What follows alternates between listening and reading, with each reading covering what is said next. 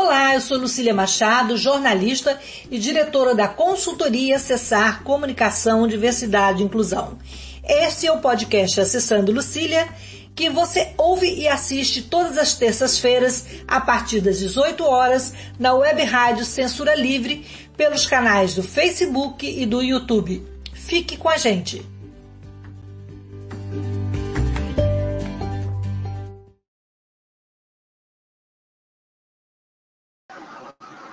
Olá, boa noite. Esse é o podcast Acessando Lucília. Nós estamos entrando um pouquinho atrasado porque teve um problema técnico aqui. A internet ainda sempre nos surpreende, né? Então, nessa terça-feira, nós vamos falar sobre um assunto muito importante, que é o Alzheimer, que é uma doença degenerativa que compromete as funções cognitivas, a memória, a orientação, a atenção, a linguagem. E nesse mês de fevereiro, é, está sendo uma campanha de conscientização chamada de Fevereiro Roxo, né, que é para uma forma de combater e conscientizar sobre o Alzheimer. E, então eu vou me descrever para que os nossos ouvintes possam visualizar. Eu sou uma mulher branca, de cabelos castanhos, é, estou com óculos fino dourado, tenho boca fina, nariz fino, estou com uma blusa branca com os detalhes verdes e vermelho, um colar vermelho e estou sentada na minha cadeira de roça que não aparece aqui. Para esse papo incrível, eu vou contar com a presença de duas especialistas, de pessoas que trabalham e amam o tema, que Luciana Franco, psicóloga, formada pela UF, e a nossa a Thalita, que é geriatra, né? Thalita Pessoa, e que vai conversar com a gente sobre esse tema tão importante. Então, pela ordem alfabética, Lu, Lulu, como diz a Márcia Moraes, é, se apresenta, se descreva aí para o nosso ouvinte.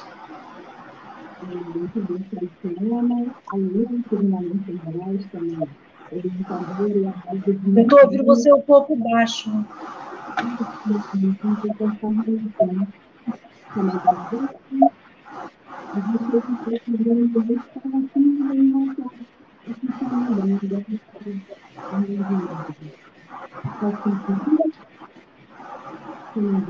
Para mim está muito baixo. Vocês estão ouvindo aí, Antônio?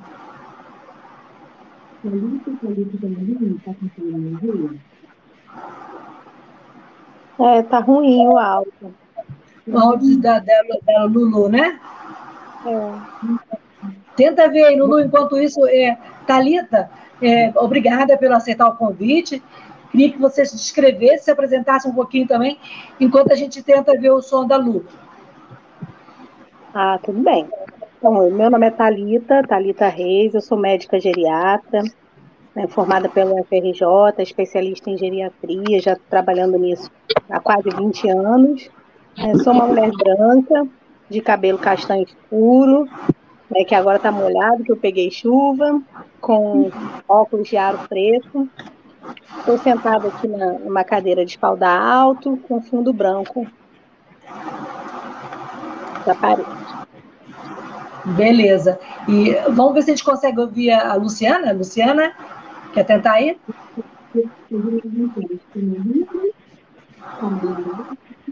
Continua baixo. Peraí, deixa eu ver se a gente consegue ajudar aí. Antônio, o que, que pode ser que está baixo aí?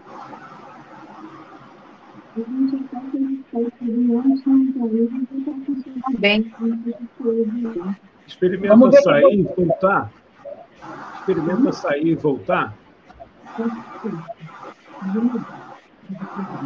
Tá, então a Luciana vai tentar se voltar, eu vou conversando com a, com a Thalita. Thalita, é, na verdade, a gente fala muito em Alzheimer, né?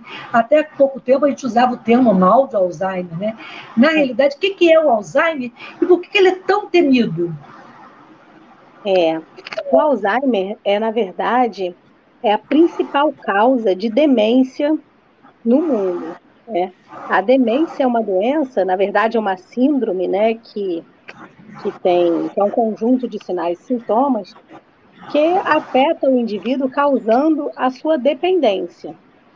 E o Alzheimer, a doença de Alzheimer, que foi descrita pelo médico Alois Alzheimer em 1890 por aí, ele, ela leva o, título né, da principal causa de demência no mundo.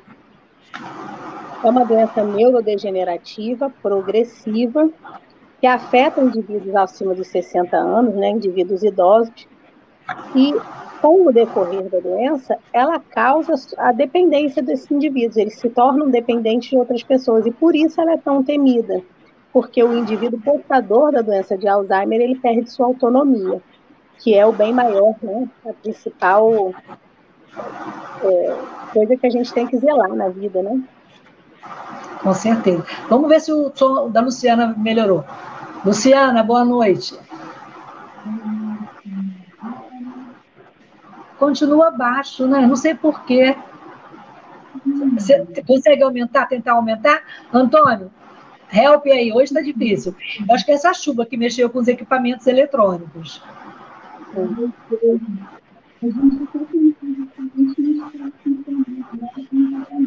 Para a gente continua baixo, né, Antônio? Para você também, Thalita? Sim. Engraçado que antes de a gente entrar, eu estava ouvindo ela bem. Pois é, eu não estava ouvindo vocês, eu só estava vendo. Bem, Antônio, vê se você pode consegue ajudar tá, a Luciana. E então, enquanto isso, eu vou rodando papo aqui com a, com a Thalita, porque a gente não está conseguindo ouvir a Luciana. É, Thalita, e assim, quais as principais diferenças, como é que a gente pode dizer? É, a senil, qual a diferença entre o mal, o, o mal não, o Alzheimer, né? E a senilidade e a, e a verdadeira demência. Como é que a gente é. pode diferenciar uma coisa da outra? A senilidade, no caso, é o, o envelhecimento normal. Né? O cérebro envelhece, como todas as funções no corpo.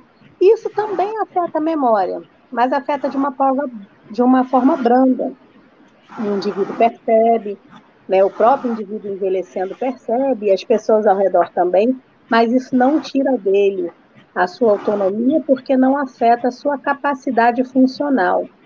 A demência, ela é, sem dúvida nenhuma, principal sintoma da demência é a perda da memória, a falha na memória, mas só a falha da memória não, não dá o diagnóstico de demência.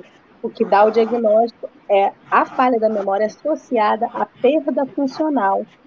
Então, é, quando eu esqueço as coisas, mas eu consigo contornar o meu esquecimento e resolver os problemas, esse não é, é, eu não posso caracterizar isso como demência. Hoje a gente tem até um termo melhor, mais bem colocado, que é o transtorno neurocognitivo maior. Existe o transtorno neurocognitivo menor, que é quando é só a, a memória afetada, Existe o transtorno neurocognitivo subjetivo, que é quando eu percebo a minha memória afetada, eu me comparando comigo mesmo, eu percebo a minha memória afetada, mas quando eu sou submetida a testes, testes de memória mesmo, avaliações médicas e neuropsicológicas, eu vou bem, eu tô, tô saudável. Agora, o transtorno neurocognitivo maior, que é a demência, no caso, o que a doença de Alzheimer faz, ela faz com que o indivíduo perca sua capacidade funcional, ela interfere nas atividades básicas de vida diária. Então, o indivíduo que é acometido por esse problema, ele já não consegue promover seu autocuidado, pagar suas contas, é, gerenciar sua vida, resolver seus problemas de forma satisfatória. E é aí onde a gente começa a reunir né, os sintomas para poder fazer o diagnóstico.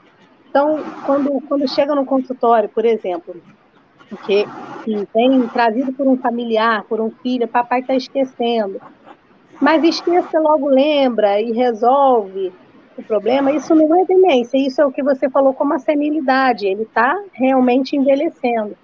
Mas quando esse esquecimento, ele deixa de fazer algo que sabia fazer bem, ele passa a depender, ele já não consegue deixar tomar seus remédios, já não consegue seguir um cronograma, preparar o seu dia, é, aí isso começa a nos levantar a hipótese de demência.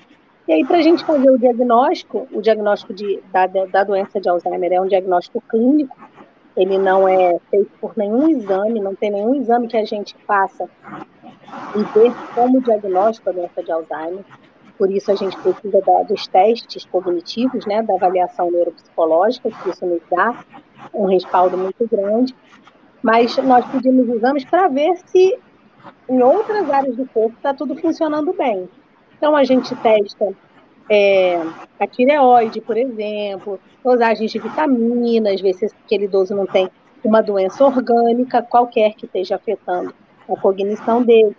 Faz um exame de imagem cerebral, pode ser uma tomografia, uma ressonância magnética, para ver se não há nada estrutural que esteja afetando esse cérebro, como um AVC, um tumor, um sangramento. E afastado tudo isso, não tem nada disso, está tudo bem na parte clínica, na parte estrutural do cérebro, a gente fecha o diagnóstico da doença de Alzheimer, que tem vários níveis, né? No início, no, quando ela é inicial, só se percebe a alteração de memória. E conforme o curso da doença, conforme a doença progride, as perdas funcionais vão se somando, né? E aí a, a coisa vai ficando cada vez mais difícil e o idoso cada vez mais dependente dos cuidados de terceiros. Entendi. É, vamos tentar de novo com a Luciana? Luciana. Ainda está baixo. Você. Ah, mas que pena, gente. Que isso? É, vamos. Uma pena mesmo. Será que você não consegue. Oi? É, vocês podem tentar fechar o microfone só para ver se melhora o áudio e a gente consegue ouvir e tocando sentido. Eu, eu não consegui ouvir. Alguém conseguiu ouvir? Não. Antônio conseguiu? Lulu, você consegue entrar pelo computador de repente? Ou está num lugar que você não tem acesso? Hã? Ela vai tentar. É uma pena, Thalita, porque a gente é tão importante essa parceria né, de um psicólogo né, que analisa e acompanha essas mudanças. Né? É, uma coisa que eu ia perguntar para a Luciana, mas ela pode complementar depois, é como é que a gente faz para contar? É, é, é, desejável que você conte ao paciente que ele tem esse diagnóstico? É, isso é bastante controverso. Isso é bastante controverso e isso é bastante interessante também. Existem pessoas que querem saber, que, que têm interesse em saber. Existem outras que não têm. E existem pessoas que, quando chegam a, a, ao diagnóstico, já não, é, como é que eu vou dizer, já não compreendem mais o diagnóstico. Então, para a pessoa saber que tem, ela tem que ter sido diagnosticada no início, numa fase bem inicial. E é muito interessante que ela saiba é, é rico quando você consegue é, fazer com que a pessoa entenda o seu diagnóstico e planeje o seu futuro. Porque no começo da, a pessoa ainda tem autonomia, né? ela ainda tem capaz, é, capacidade de discernimento e capacidade de escolher o que ela quer para o futuro. Sabendo que a doença de Alzheimer é uma doença neurodegenerativa, progressiva, que afeta a sua capacidade de autodeterminação, é possível hoje em dia fazer o que a gente chama de testamento vital ou diretriz antecipada de vontade, que, é, que é um, uma forma de testamento vital, que já, já se tem respaldo jurídico para isso, e a pessoa dizer o que ela quer para o futuro. Quando eu não puder mais fazer minhas escolhas e responder por mim, eu quero que tal pessoa faça isso, ou né, que alguém da minha confiança que seja fulano ou fulano, eu quero que quando chegar a hora da minha morte seja dessa forma ou não daquela, né? Eu quero receber todo o suporte avançado de vida ou não. E é, isso seria interessantíssimo que todos pudessem ter esse essa, essa benéfico, né? Mas é muito difícil. Na maioria das vezes, quando você chega a fazer o diagnóstico, a pessoa já não tem mais é, a capacidade de compreender o significado desse diagnóstico. É, a gente falou, Thalita, sobre o diagnóstico, né? Algumas características. Agora, as possíveis causas do Alzheimer, né? Não há um teste, né, para prever ou detectar, né, o diagnóstico do, do Alzheimer. Agora, existe uma maneira, é, o que, que a ciência, né, que está tão adiantada, né, é, diz sobre isso, né? sobre. Eu estava lendo uma coisa interessante que saiu no Globo, a matéria, que a ciência vive a corrida do ouro para desenvolver, para descobrir né, o diagnóstico do Alzheimer. Inclusive, um pesquisador, é, ele é, é, farmacólogo da, da USP, é, o, o nome dele é Gustavo Alves dos Santos, ele disse que a biologia básica do Alzheimer é um quebra de cabeça, né, com algumas peças faltantes. A gente ainda não, a, a, por mais que, a, que a, pesquisa e a ciência evolua, ainda não chegou a um denominador comum. É isso mesmo? É, na verdade, a ciência ainda não sabe é, toda a base, a base molecular da doença ainda não é completamente conhecida. Eu acho que é por isso que a doença ainda não tem nada, nada perto da cura. Né? Todos os medicamentos que a gente tem hoje para o tratamento sequer mudam o curso da doença. Na verdade, o que a medicação faz é frear o processo da perda cognitiva e tratar as alterações de comportamento, tratar sintomas associados mas não, não se muda o curso da doença exatamente porque não se sabe toda a base fisiológica para as mudanças que acontecem no cérebro que levam a isso. Né? Então, por conta disso, não se tem muita prevenção, né? não se pode dizer, ah, por esse caminho se previne Alzheimer. O que, o que é, é realmente os estudos todos mostram e a ciência consegue mostrar é que mudanças de hábito de vida, hábitos saudáveis de vida, estilo de vida saudável, ele consegue prevenir o, o surgimento dos sintomas, mesmo que não previna a doença, afasta o início dela. Porque o que parece, o que a ciência mostra, é que a doença de Alzheimer ela é instalada no seu cérebro muito antes dos as alterações patológicas, fisiopatológicas, já começam a surgir muito antes de surgirem os sintomas. Então, se você tivesse algum jeito de interferir aí nesse começo, você não ficaria doente. Mas o que hoje se sabe é que um estilo de vida saudável, com atividade física, principalmente atividade física aeróbica, aquela que a ciência fala que é 30 minutos cinco vezes na semana ou 50 minutos três vezes na semana, e é, proteger seu cérebro de agressões, né? Não fumar, não usar drogas ilícitas, bebida alcoólica em excesso, né? manter pressão, diabetes, colesterol controlados, uma alimentação saudável. E cultura, né? exercitar seu cérebro, assim como a gente exercita os músculos do corpo, tudo que a gente puder aprender de novo, exercita o cérebro e forma novas sinapses, né, novas ligações entre os neurônios. E isso também é um fator de proteção para a doença. Vamos ver se a gente consegue falar com a Luciana. Luciana, vamos tentar de novo?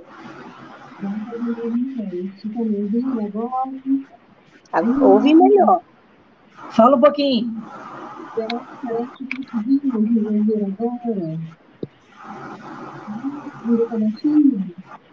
Agora está um Ainda pouco melhor.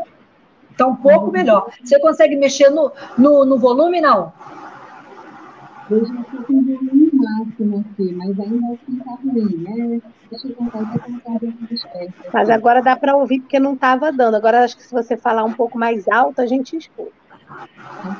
Pois é, então olha só, Luciana Franco, psicóloga. É, Luciana, queria que você se apresentasse aí de novo. E aproveitando o gancho aí, é, como é que um psicólogo, como é que vocês trabalham esse momento tão delicado na vida da pessoa que, que aparece, né, ou que se descobre o Alzheimer? Então, é, me apresentando agora, né, assim, me os, os entrevistas aqui de áudio, mas eu estou me contando. É, eu sou uma mulher branca, cabelo castanho, estou com uma camisa amarela, estou aqui pensando com livros eu é, a minha, acho que eu queria partilhar, antes de focalizar um pouco da minha experiência é, com, é, né? quando a gente, eu e a gente se conhece do início de atendimento desde a Marinha, que é um setor que atende pessoas é, mais de 50 anos que têm é, fragilidades na saúde ou com risco de fragilização. E eu, é, por oito anos, eu nem tempo que eu aprendi sobre a doença. Eu não tinha nenhum... Não é uma formação prévia, né, assim, um conhecimento anterior à beleza um anterior é, especializado. Acho que o, o, que eu, o que eu fui aprendendo sobre o Alzheimer foi é, com a equipe e com os próprios pacientes, acompanhando as histórias. E eu acho que é a partir desse lugar aí que eu posso falar, né? Assim, pensei em falar desse lugar quando aceitei esse convite, né, para essa conversa. É, lá nesse setor, né, a gente oferece, o paciente chega, ele é atendido por uma equipe multidisciplinar, mantém o acompanhamento médico, né, com as geriatras, e também encaminhado para as oficinas terapêuticas, que a gente chama, é que são grupos que atendem esses idosos e dependendo do perfil, a gente encaminha para grupos específicos. Tem um trabalho com a fisioterapia, é, tem um trabalho com os cuidadores, com os pacientes que estão é, com sintomas de depressão e os pacientes que já têm o diagnóstico de demência e que já apresentam um prejuízo importante aí da memória. Então, uma dessas oficinas, que é a oficina de estímulo cognitivo, a gente acompanhava esses pacientes que já tinham uma perda mais evidente da memória e foi onde eu aprendi assim sobre sobre a doença. E é muito curioso, assim, porque uma das coisas que eu fui percebendo nos encontros é que tinham histórias que se repetiam a todo encontro. Cada um tinha uma história nuclear, assim, é, que, que, que, trazia novamente. E, e, a gente fazia um trabalho lá, assim, um trabalho de estimulação tinha a ver com poder ampliar um pouco mais essas histórias, ampliar um pouco mais essas conexões. Então, a gente levava música, dinâmica, jogos que tinham a ver com é, estimular, né, assim como o nome fala, né, o nome da oficina, estimular a, as funções cognitivas, trazendo esses, essas, é, é, esse convite a novas pontes, né, assim. Então, é, por exemplo, né, lembrei de uma história de uma senhora, né, que a gente conversava lá, que ela é, sempre dizia que a mãe trabalhava em casa de família enquanto a avó cuidava dos netos. Aí um dia a gente levou uma, uma música que tinha a ver com chuva. Aí ela lembrou de um dia que estava chovendo, ela caiu um pouco, a avó ficou procurando ela, a avó que cuidava dela enquanto a mãe trabalhava em casa de família. Aí num, numa outra vez a gente estava falando sobre brincadeiras da infância e alguém lembrou do pique-esconde. E aí ela lembrou de uma situação que as crianças estavam brincando de pique-esconde, e aí a avó, que cuidava dela enquanto a mãe trabalhava em casa de família, chamou as crianças para dentro, assim. Então, a partir, né, assim, dessa história, eu acho que o que a doença vai fazendo é isso, né, assim, é deixando as narrativas mais enxutas, né, assim, nós, enquanto psicólogos que é, damos, é, é, usamos, né, tem, tem, tem essa ferramenta aí das histórias, mas a, a, doença, ela vai deixando a vida mais enxuta, né, todas as funções aí mais enxutas. Então, o trabalho era um pouco esse, né, assim, de trazer um estímulo novo, de fazer uma pergunta nova dentro daquela história que se repetia, para esticar um pouquinho as pontes, né? E é, a Thalita estava né, dizendo, né, assim, que é uma doença que, que é progressiva, que é degenerativa, que ainda não tem cura, né, assim, mas que tem esses, é, esses cuidados aí, né, que a gente pode ter para de alguma maneira prevenir, tem a ver também com a gente ter uma vida é, com bastante estímulo também, né, cultural, é, cognitivo, intelectual, é, físico, né, e lá, assim, a, o trabalho também era um pouco, para quem já tinha prejuízo, mas o trabalho era por aí. E aí eu estava lembrando também de uma outra história é, de um senhor, né, assim, a gente usava muito música, e a música é incrível, assim, para despertar memórias, assim, e aí ele, ele, quando a gente trazia sambas antigos, e hoje em dia é muito fácil, né? Esse, a gente tem esse recurso na mão, a gente procura na internet, coloca para tocar.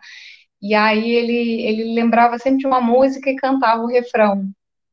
E aí eu trazia a música, a gente ouvia junto, né? Assim, e, e é muito curioso, assim, porque ele trouxe tantas vezes essa música que tinha a ver com, com uma história de coração partido dele, de muitos anos atrás, e ele trazia tantas vezes e cantou tantas vezes que as pessoas no grupo que, que, que perdiam as informações na, no minuto seguinte que a gente falava, às vezes a gente se apresentava, no minuto seguinte ninguém mais lembrava mais como o outro chamava. Esse grupo conseguiu decorar essa música. A gente cantou tantas vezes, assim, isso veio à tona tantas vezes, que a gente passou a cantar junto e o grupo decorou, né, assim, e, e, me lembrei de uma outra situação também de um senhor que já tinha um prejuízo muito grande, e um dia ele me encontrou fora da oficina e falou: Eu te conheço. Ele não, não sabia dizer quem eu era, não sabia dizer de onde ele me conhecia, o que, que eu estava fazendo ali, mas ele lembrou de mim. Então, eu acho que isso é uma, uma questão interessante para a gente pensar que é uma doença que, de fato, vai é, desmoronando as pontes da memória, né? vai fragilizando isso. Mas há ainda a possibilidade de se criar novas pontes, né? Assim, porque é, eu conheci esse senhor no momento em que a doença já estava muito avançada e algum registro ali ficou, né? Assim, então eu acho que ainda é um, um, uma coisa interessante da gente ir pensando é que é, o estímulo é uma ferramenta importantíssima, tanto quanto o remédio, tanto quanto o acompanhamento físico, né? Assim, então acho que que essa é uma coisa bacana da gente lembrar, assim. E aí eu fui lembrando de outras histórias, né? Acho que a gente vai conversando As histórias porque elas, você sai da caixinha, né? É, sai da, da, a caixinha você de muitas possibilidades. Naquele momento que eles estão ali, né? Eles estão vivendo a, aquela oficina, né? Como um momento muito importante, como se fosse um momento mágico, né, Luciana? Eu, eu, eu queria que você falasse mais. Em primeiro lugar, obrigada que voltou o seu som a toda e veio trazer um brilho aqui para a gente, né, Thalita, né, da, da, sua contribuição. E eu vou fazer um intervalinho só para ver se eu consigo. Quer dizer, primeiro para falar da rádio, que é uma rádio da classe trabalhadora, serviço lucrativo, e para ver se eu consigo voltar para o computador para ler os comentários. E aí a gente vai falar também da importância da família nesse cuidado e também como a gente pode é, contar com os cuidadores, né? Porque às vezes é muito desgastante, pesado para a família esse momento, né, Thalita? Então, dois minutinhos e a gente já volta, rapidinho. Antônio, vamos fazer o intervalo e eu vou tentar voltar para o computador. Para manter o projeto da Web Rádio Censura Livre de uma mídia alternativa, buscamos apoio financeiro mensal ou doações regulares dos ouvintes, de amigos e parceiros, já que não recebemos recursos de grandes empresas, políticos ou partidos. Seja um apoiador regular e ouça o agradecimento no ar durante as edições dos nossos programas. Sua ajuda é muito importante para nós. Enviamos prestação de contas mensal aos nossos apoiadores temos uma vaquinha virtual permanente. Anote o endereço virtual apoia.se barra CL Web Rádio. apoia.se barra CL Web Rádio. Saiba mais sobre a emissora no WhatsApp 21 96553 8908. Web Rádio Censura Livre, a voz da classe trabalhadora. Para ajudar a Web Rádio Censura Livre, anote os dados da nossa conta. Banco Bradesco, agência 6666. Conta corrente número 5602, dígito 2. Se preferir, nosso Pix é 32 954 696 0001 81 Somos uma emissora sem fins lucrativos e as contribuições são para pagar os custos de manutenção e transmissão. Desde já agradecemos a sua ajuda. Web Rádio Censura Livre, a voz da classe trabalhadora.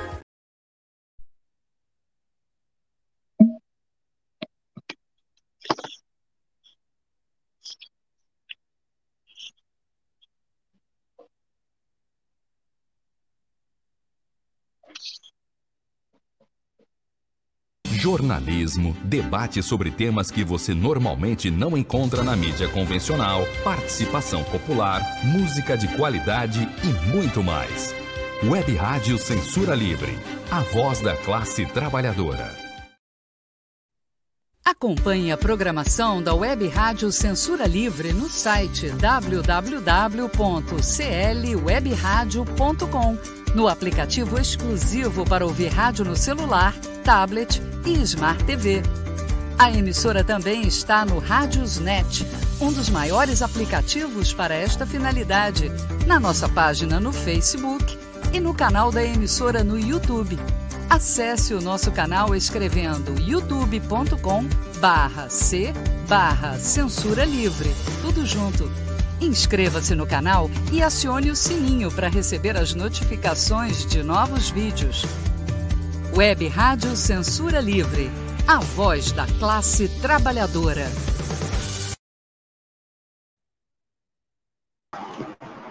Voltamos. Voltamos. Estão me ouvindo? É, Lulu está me ouvindo? Tá, Thalita também, né? Eu não consegui voltar para o computador, mas a gente volta então aqui. É, e tem alguns comentários aí, se o Antônio puder colocar para a gente, e alguém puder ler, porque a pessoa aqui tá, não está enxergando nada. né? Consegue ler aí, Thalita ou Lulu? Não sei exatamente quanto o paciente sofre por ter consciência do que está acontecendo, ou se não tem consciência, mas a família sofre muito. É um comentário de José Carlos Cardoso Machado. Ah, sobre, sobre esse comentário, acho que é, a gente pode lembrar, né, Thalita, que a doença ela tem estágios diferentes, né? Então, Acho que num primeiro momento que o paciente tem consciência, que a pessoa tem consciência que está se esquecendo, né? Assim, tá, é, eu acho que tem uma angústia maior aí, né? Assim, então, e, e, por isso tão importante fazer esse, esse acompanhamento, essa escuta, né? Porque não é simples, é, nas mas... fases iniciais da doença, eu, eu acredito que a pessoa sofra sim, e muitos casos a, a doença de Alzheimer vem acompanhada de um processo depressivo. Muitas vezes a gente diagnostica até primeiro a depressão no paciente, quando ele ainda tem bastante. É, bastante cognição, a cognição pouco afetada, a gente diagnostica a, a depressão primeiro. Então a pessoa percebe que tem alguma coisa de errada, que não tem controle sobre isso. Muitas pessoas se deprimem, outras se o seu comportamento fica alterado para um, um comportamento irritado, né, um comportamento arredio. Então, não é só a família sofre, com certeza, é uma doença que adoece a família, né? É, não, não só uma pessoa, adoece uma família inteira. Mas, com certeza, o, o indivíduo, quando ainda tem consciência, sofre bastante. Eu, eu,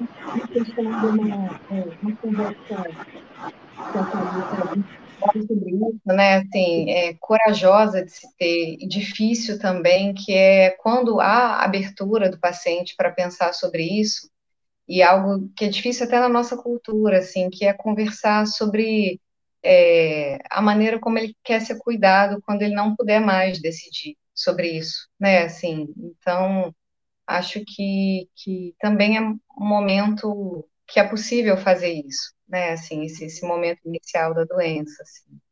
E a gente percebe isso, assim, que o paciente ele fica nessa luta é, de é, perceber que precisa de, começa a precisar de ajuda para fazer as coisas e, e, e, lutar contra isso também, né? Assim, é, então, lutar cuidador... contra essa necessidade, né? Uhum. E o cuidador só... ajuda, lutar contra a perda da autonomia também, se agarrar naquilo ali, né? E o cuidador muito...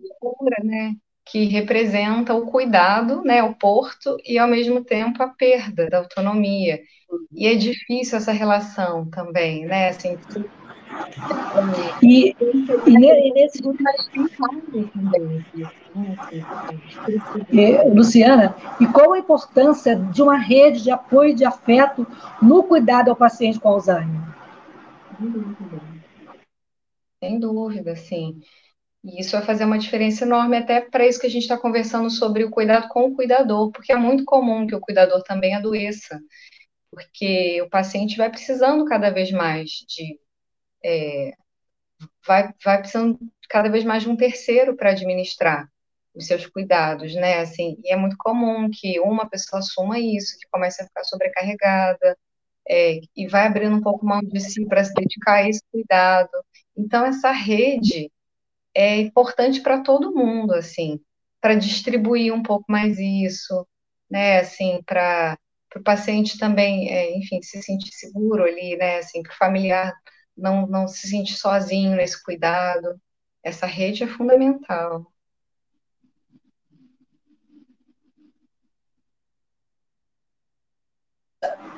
Thalita, é, agora uma coisa que a gente, que a gente vê que o, o cuidado, o tratamento do Alzheimer, né? Com, tem uma, antes tem uma pergunta aí, né? É, há Sim. casos de Alzheimer em pacientes mais jovens, Thalita? Depois eu faço a outra pergunta. Há casos, existe, né? A doença de Alzheimer de início precoce. Não é nada comum, é bastante rara. A prevalência da doença de Alzheimer nos idosos, nas pessoas entre 65 e 69 anos é de, acho que alguma coisa em torno de 1,3%. Se você fala em 89 a 95 anos, você já chega a 30%. Então, abaixo de 60, isso é ainda mais raro, mas existe. Existem já casos descritos de pessoas com, com doença de Alzheimer que manifestaram sintomas aos 40, aos 50, e é realmente algo muito avassalador, né? É muito triste porque essa pessoa vai, vai viver mais tempo com a doença, né? então vai passar por todas as fases, se ela tiver um bom tratamento, um bom suporte, ela vai viver bastante tempo e essa família sofrer por bastante tempo com a doença. Mas não é comum, não. É bem raro. Luciana tem alguma história de, de, de Alzheimer precoce para gente, contar para gente? Você que é a nossa contadora oficial de história. Tem, tem a Selma, né, Luciana? A Selma com 60 anos, uma história bem bacana. Conta aí, Luciana. Depois, Thalita, se quiser, pode complementar também. O que a Thalita falou, assim, né, que ah, não é um, um, processo fácil, porque quando é, o início é tardio, né, assim, acho que o, o que acontece é isso, assim, a pessoa é, talvez não atravesse todas as fases da doença, né, a gente sabe que essa limitação, né, assim, ela vai progredindo, né, mas é, é eu lembro, né, assim, de os, os, casos que pude acompanhar, né, assim, que na oficina de estímulo cognitivo a gente atendia os pacientes que já tinham caminhado nesse prejuízo, né? Assim, e nos atendimentos individuais a gente é, podia fazer uma escuta de quem estava começando a, a, perceber que estava se esquecendo e trocando as coisas, assim, e, e, e eu acho que é, é, é importante ter esse acompanhamento psicológico, porque também não é simples suportar ouvir isso, assim, sabe? A angústia desse sujeito que sente que a cabeça está ficando vazia, né, assim, que sente que, que, que lembro de ter ouvido esse relato, né, assim, da, da cabeça tá vazia, o, o de estar, tá, isso, assim, se atrapalhando em coisas que, que fazia com muita facilidade, né, assim, então, poder também estar tá ali, né, assim, nessa, nessa escuta, nesse acolhimento e, e oferecendo algum ponto de, de, de apoio de porto, né, assim, isso que parece que está é, se esvaindo, né? Assim, então, é, acho que esse acompanhamento é, é super importante mesmo. Assim. E estou lembrando, né, assim, dos casos que a gente acompanha, porque a gente também tinha um grupo para os familiares, para os cuidadores, né? E me lembro de, de dois casos, assim, se destacarem, porque estou dando esse exemplo entendendo que é, a vida não é ideal, né? Assim, a gente vai manejando com o que temos de recursos, com o que é possível fazer, mas eu me lembro que tinham dois casos assim onde os familiares conseguiram é, criar uma rotina de cuidados para si, incluindo é, o familiar, o, o, a pessoa que estava adoecendo, né? Assim, então, é, por exemplo, mantinha o seu pilates e trazia o familiar para fazer pilates também, né? Assim, e também tinha colaboração do paciente, né? Assim, também que topava isso, né? Então, e eu lembro que nesses casos, assim, que a atividade física, como a Thalita falou, foi mantida com uma certa disciplina, isso teve um efeito, assim, muito significativo na, na, na, na preservação da cognição, assim, né? É claro que a doença ela é progressiva, ela vai avançando, mas os recursos, o estímulo, né, assim, o acompanhamento médico e, e, e o estímulo, ele vai segurando o avanço, né? Então a gente percebia isso, assim, que quem mantinha isso é, com disciplina, assim, que, que entendeu que cuidar da saúde não é unicamente tomar remédio, mas é cuidar dessa rede de estímulos, teve um efeito importantíssimo, assim, na, na no cuidado, seja em que momento, é, em que momento da vida que teve o aparecimento da doença, assim, a gente entendeu, entendeu isso, assim, que cuidar desse, desses, desses estímulos foi importantíssimo para diminuir o, a velocidade do avanço da doença aqui, meninas, José Carlos Cardoso Machado, é, pergunta se o Alzheimer é genético. Talita. Existe uma forma genética da doença de Alzheimer, mas é, ela vai afetar aí, acho que em torno de 10% dos casos. É né, uma forma familiar, que é um gene que é, é passado, e aí é, é, não é o comum, é o que é o comum mesmo é a doença de Alzheimer, essa que a gente conversou, que a gente não, não sabe ainda completamente a base é, da onde ela vem, né?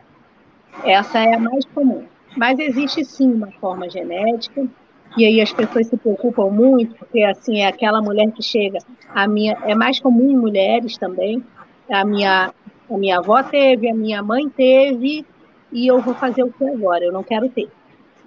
É, é, é uma coisa angustiante porque não, não existe como, como se prevenir, não, não há o que fazer. Você pode até fazer um exame, ver que existe, que você tem um gene, mas o que você faz com essa informação, a ciência ainda não, não nos deu a resposta. Em comparação com outros países, é, como o Brasil está na, na, área da pesquisa? Tem incentivo? Tem patrocínio? Tem política pública? Ah, Lucília, a gente não vê isso acontecer muito, não. Sei, eu tenho minhas próprias minhas próprias conclusões que eu tiro a respeito. Eu acho que que tudo tudo é movido por dinheiro, né? E a doença de Alzheimer é uma doença que afeta a população que não produz né? Talvez isso tenha a ver, isso é uma coisa minha, não li isso em lugar nenhum, mas a gente não vê muito incentivo à pesquisa, né? Agora está se falando um pouco sobre o cannabis, mas não, não, não, é uma coisa assim, a gente vê mais é, iniciativas particulares, ONGs, né? Tem duas universidades no Brasil pesquisando sobre o cannabis, mas não é nada que a gente tenha visto ainda de muito promissor, não. E política pública também muito pouco, né? A gente tem o Estatuto do Idoso, a gente tem algumas coisas, né? Já se encontra medicação para o Alzheimer em farmácia popular. As medicações para é, que tratam doença de Alzheimer são muito caras, mas nós encontramos na farmácia popular através da, do, no processo que se faz e, e, a pessoa consegue, né? Na Rio Farms, aqui eu estou falando aqui do Rio de Janeiro, mas eu acredito que no Brasil todo também.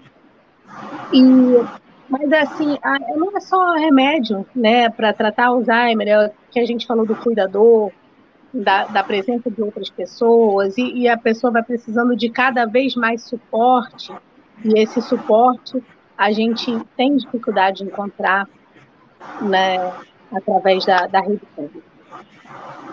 Eu queria também ouvir a Luciana.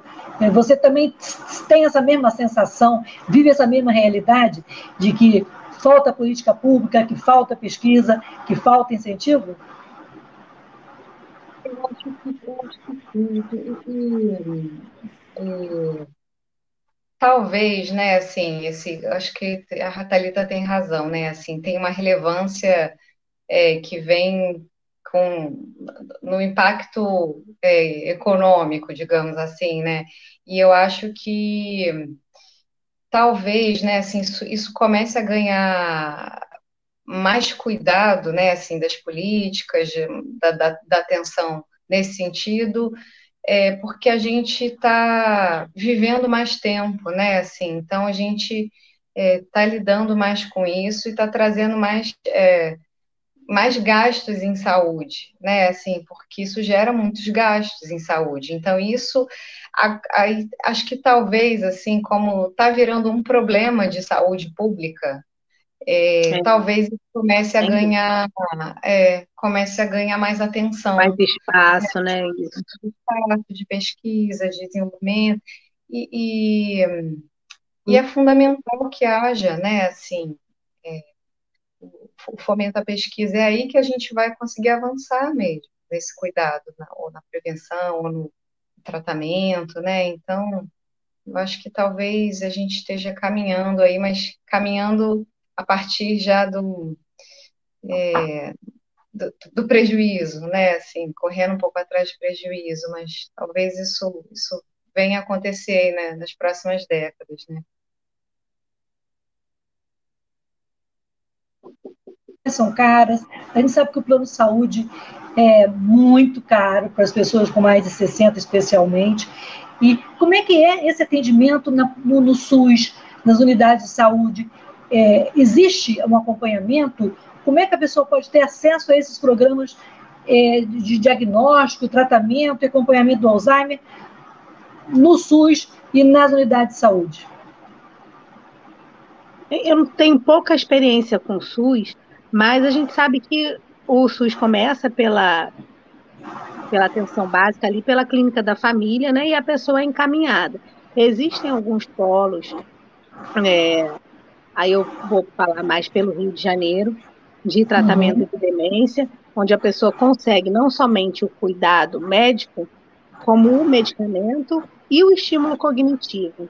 Né? A, toda doença degenerativa ela é muito cara, ela é muito difícil de ser tratada, porque a pessoa vai precisando de mais suporte, e o suporte não é somente o medicamento, né? é um cuidado de enfermagem, um cuidador, o cuidador é muito caro também, né? né? Sim, e, o, por exemplo, o cuidador o SUS não fornece, porém nos polos de tratamento existe apoio ao cuidador familiar, existe é, treinamento para um, um, cuidador familiar.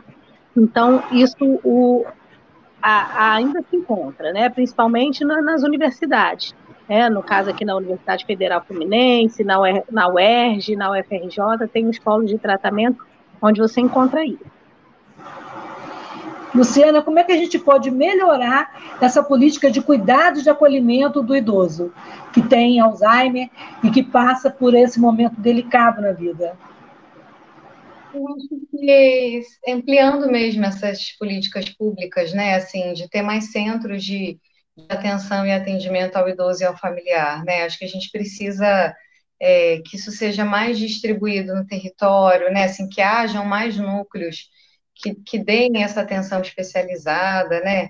Eu estou pensando, né? Eu não sei se vou responder exatamente a pergunta, mas na conversa a gente vai lembrando, né, das histórias. Mas é, estou pensando que no grupo que a gente oferecia para os familiares, é, às vezes era um, um manejo de uma situação que ajudava é, assim, é, a, a, lidar com um momento que ia ser extremamente cansativo e difícil para todo mundo. E às vezes precisava era de um manejo ali, né? Assim, que no grupo, é, na conversa, na troca entre os familiares, aquilo era pensado, era apoiado, era acolhido, era é, se tinham ideias ali, que um fez uma coisa e funcionou, não, não é que vai funcionar para todo mundo, mas tinha uma troca de experiência ali que dava esse suporte, que ajudava nesse manejo cotidiano, que é extremamente cansativo, né? Assim, então, é, eu acho que esses espaços assim de acolhimento, de orientação, né? Assim, porque às vezes, muitas vezes, principalmente no início, o familiar não entende muito bem o que está acontecendo e também é, acha que, que, que, o paciente às vezes está se esquecendo, está esquecendo as coisas para irritar, né? Assim, para enfrentar e, e, às vezes tem a ver com a doença, né? Assim, então, é, tem tantas coisas ali que, que atravessam essa relação de cuidado e do adoecer, que eu acho que esses espaços, né, assim, que podem acolher, podem orientar, podem ajudar no tratamento, sem dúvida vão ter efeitos importantíssimos aí para todos os envolvidos, assim. Então, eu acho que quanto mais lugares é, como esses, assim, eu acho que é melhor o que a gente pode oferecer, né, também nesse tratamento. Do, dos, dos contratempos, né, do som da Lulu, do meu som, hoje o dia foi do dia do som falhar, falhar, mas eu acho que a gente conseguiu passar o recado, né, e falar sobre o Alzheimer, que a gente precisa falar, a gente precisa enfrentar, e a gente precisa aprender a não ter medo, né, e, ter a criatividade, né, para tratar e acolher as pessoas é, que são vítimas do, da, da, doença, né? Então, só para terminar, eu vou perguntar para a Thalita, também queria que a Luciana falasse, qual a importância de campanhas como o Fevereiro Roxo para conscientização e acolhimento de pacientes com Alzheimer. Thalita, muito obrigada, e quero ver sua, o seu recado final. Ah, sim, obrigada, eu que agradeço. E eu acho que sobre o Alzheimer há muito que se falar. Eu acho que se ficássemos aqui o dia inteiro surgiriam é, assuntos e dúvidas sobre isso, né? É uma doença ainda pouco explorada, as pessoas não sabem realmente o que é, como se faz o diagnóstico, né? Qual médico procurar, que especialidade procurar, se eu levo meu pai num neurologista, num psiquiatra, num geriatra, né? Quem está preparado para cuidar disso, como é que eu cuido? É, então, há muito que se falar e as campanhas elas são extremamente bem-vindas por conta disso, porque a população está envelhecendo, não há volta para isso, não há retorno para isso, né? Nós estamos envelhecendo e cada vez mais vamos conviver com essas doenças, com doenças neurodegenerativas, com doenças que, que vão deixando, né, a, os idosos, que vão acometendo os idosos. Então, precisamos estar sabendo o que fazer, e é o que eu sempre falo no, no dia a dia ali no consultório, que a principal arma no combate ali no dia a dia é o conhecimento.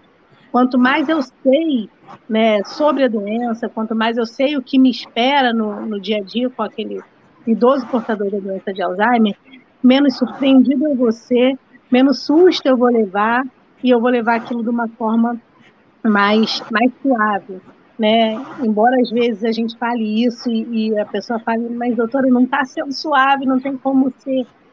Quando a gente fala sobre isso com, com as pessoas, conversa com outras pessoas que têm familiar é, acometido pela doença, com outros profissionais de saúde, você tem mais recurso para lidar com, com o que acontece no dia a dia. Então é preciso informação, é preciso falar sobre isso, né?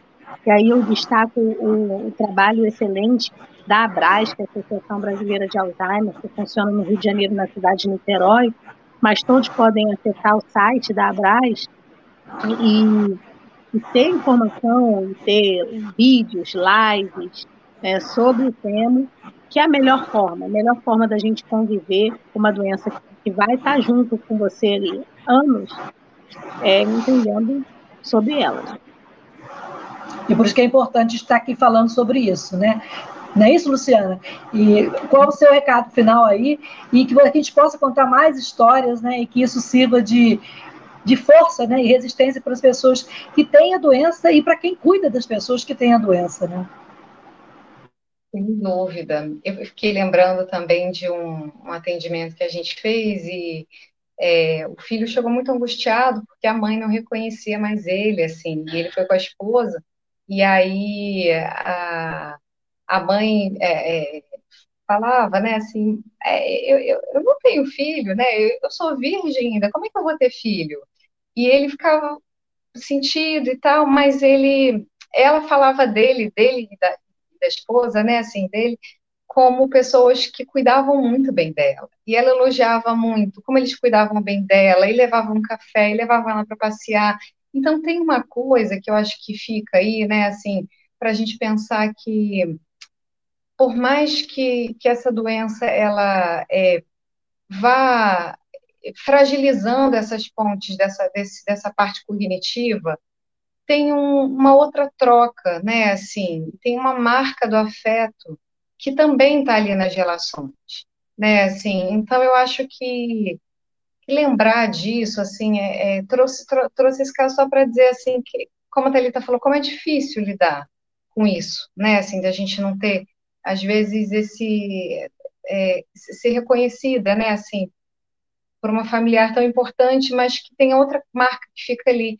Então, é, é conversar sobre a doença, estar tá em grupos que se possa dizer sobre isso, sobre como é difícil, sobre essa, e partilhar experiências, eu acho que vai vai fazendo, é, sendo possível lidar, cuidar de todos os envolvidos, assim. Então, eu acho que é o que a Thalita falou, assim, é fundamental que cada vez mais a gente fale, é, converse sobre a doença, troque, é, aquilo que só o conhecimento também é, não alcança, né, assim, que são aonde o conhecimento falha, como é que a gente vai fazer, o que, que a gente vai inventar.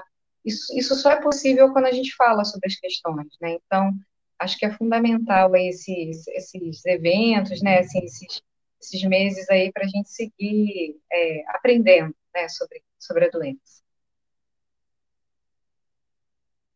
Conversei com a Thalita Pessoa e a Luciana Franco é sobre o Fevereiro Roxo, que é o mês de combate, conscientização do Alzheimer.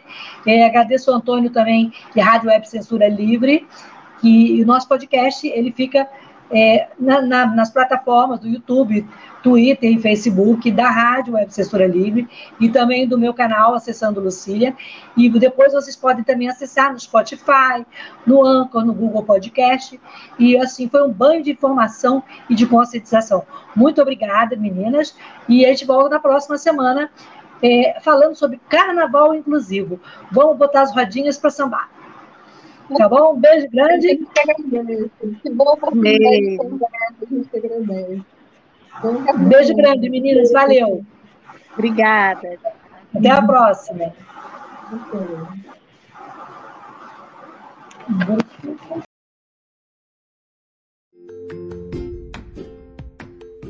Olá, eu sou Lucília Machado, jornalista e diretora da consultoria Cessar Comunicação, Diversidade e Inclusão.